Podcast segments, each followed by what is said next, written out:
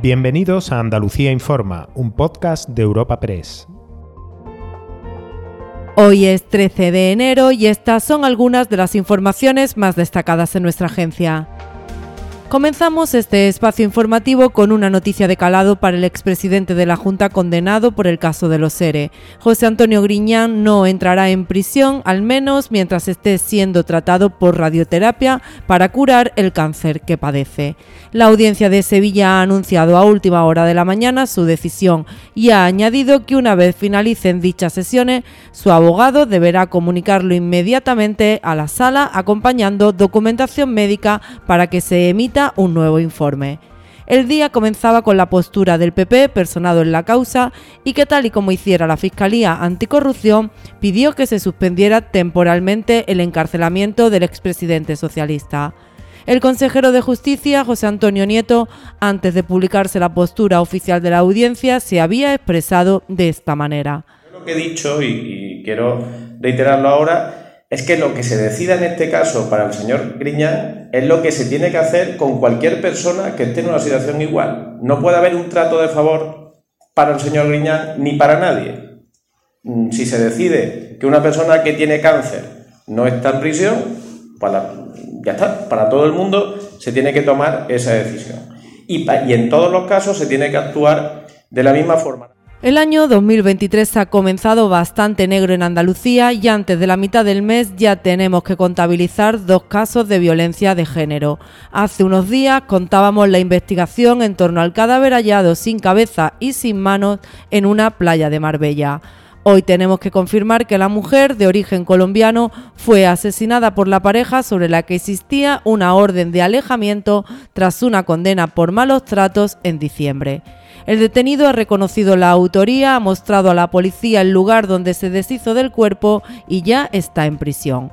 Ahora la Guardia Civil busca los miembros salvajemente amputados. Es el segundo día de búsqueda por parte del Grupo de Actividades Subacuáticas de la Guardia Civil y tenemos cinco submarinistas que, apoyados por una patrulla del Servicio Marítimo, están intentando localizar los restos del cuerpo de la el portavoz del Gobierno andaluz y consejero de Sostenibilidad, Medio Ambiente y Economía Azul, Ramón Fernández Pacheco, ha participado este viernes en un desayuno organizado por Europa Press en Málaga. Ha anunciado que en esta provincia se ubicará un observatorio de cambio climático marino para estudiar cómo repercute esta realidad en la temperatura de las aguas que bañan a la comunidad pero además ha abordado diversos asuntos de actualidad, como es sin duda el de las críticas por el sistema sanitario. Con la advertencia de huelga de los médicos y la reunión prevista del día 26, Fernández Pacheco ve margen para el acuerdo con los sindicatos, pero ha puesto el foco en que el problema es estatal. Estamos ante un problema que no es de Andalucía. La falta de médicos, la falta de profesionales es un problema estatal. El mismo problema que tienen comunidades tanto del Partido Popular como del PSOE, porque manifestación ha habido en Castilla-La Mancha, igual que la ha habido en la Comunidad de Madrid. Pero es que movilizaciones hay anunciadas en la práctica totalidad de los territorios. Y para eso, para un problema estatal, los españoles necesitamos al Gobierno de España. Un Gobierno de España que, por ejemplo, se niega a ampliar las plazas MIR. Y cerramos esta semana informativa con un conflicto laboral, el que vuelven a protagonizar los taxistas. Tras semanas de protestas a principios del pasado otoño, apurando las horas para llegar a un acuerdo con la Junta de Andalucía sobre la regularización de los vehículos con conductor, se alcanzó a aprobar un decreto que a día de hoy ha provocado, no obstante, que se sientan traicionados por el gobierno andaluz. A las puertas de su sede en San Telmo, representantes del taxi han anunciado la presentación de un recurso ante el Tribunal Constitucional gracias a 55 diputados. Aseguran de este decreto que pone en peligro el modo de vida de las 10.000 familias andaluzas que dependen del taxi.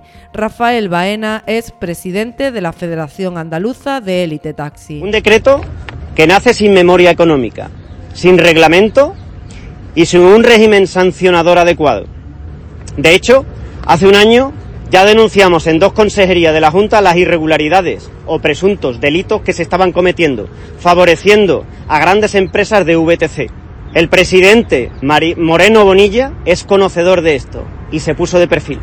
Posterior a la publicación del decreto, se siguen cometiendo esas irregularidades, ascribiendo vehículos irregulares autorizaciones VTT, VTC que incumplen el propio decreto.